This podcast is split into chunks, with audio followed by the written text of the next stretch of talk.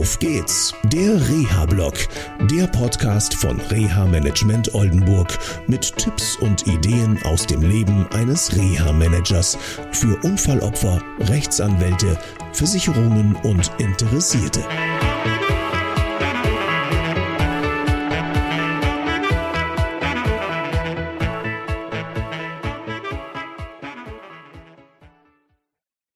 Hallo, schön, dass ihr wieder dabei seid. Und ähm, ja, wie ihr merkt, bin ich mal wieder beim Spazierengehen. Und beim Spazierengehen gehen mir immer wieder meine Fälle durch den Kopf.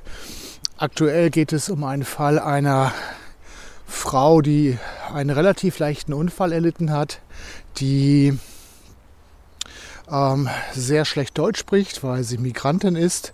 Und letztendlich ist es so, dass sie ja begehlich versichert ist, also einen Arbeitsunfall, Wegeunfall erlitten hat, unverschuldet. Das Spannende ist, dass die BG ihr einige Leistungen im Rahmen der Rehabilitation ähm, gewährt hat und dann zu dem Ergebnis gekommen ist, ähm, ja, dass sie aggraviert, also dass sie eine Simulantin ist. Diesen Fall habe ich bekommen und ich war dann erstaunt ähm, und hatte auch erst das Gefühl, oh, da geht was nicht mit rechten Dingen zu. Und mein Gefühl hat sich nicht getäuscht, denn ähm, wir konnten eine, es geht um das Thema Schmerzen, wir konnten eine spezielle Untersuchung machen lassen in der Orthorea Fechter. Und es kam raus, dass die Schmerzen nicht eingebildet sind oder diese Dame simuliert, sondern dass die faktisch schon da sind, sie nur Informationen anders verarbeitet. Jetzt wird gerade äh, an der Rehabilitation gearbeitet und in kürzester Zeit konnte diese Dame schon riesige Erfolge für sich ähm, beanspruchen.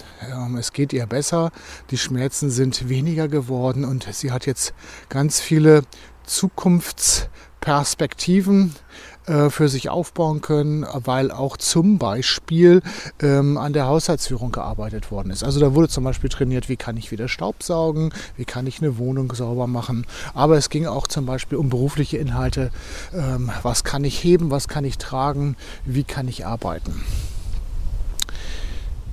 Ganz spannend, dass die Berufsgenossenschaft äh, ausgestiegen ist, weil da war in der Akte ein Bericht drin, den ich zu lesen bekommen hatte. Da wurde von einer Einrichtung geschildert, ähm, dass sie zum Beispiel Therapien verweigern würde etc. Und ähm, ich hatte ein längeres Gespräch mit der Betroffenen. Ihr Sohn hat das Ganze ähm, ja, übersetzt. Und sie berichtete mir, nein, ich habe alle Therapien mitgemacht, nur eine nicht, weil ich davor Angst hatte, nämlich Angst vor Wasser. Dass man dann nicht ins Bewegungsbad springen will, ist ja auch klar.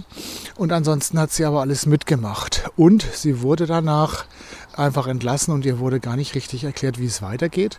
Und die BG hat sich, ich will das gar nicht so lange ausführen, ähm, aus der Verletztengeldzahlung rausgestohlen und hat sie einfach dann ihrem Schicksal überlassen.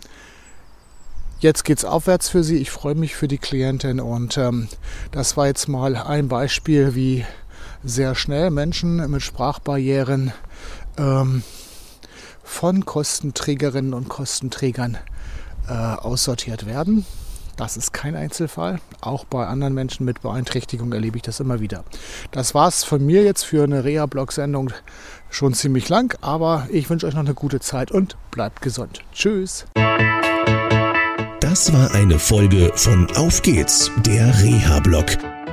Eine Produktion von Reha Management Oldenburg. Weitere Informationen über uns finden Sie im Internet unter www.der-rehablog.de.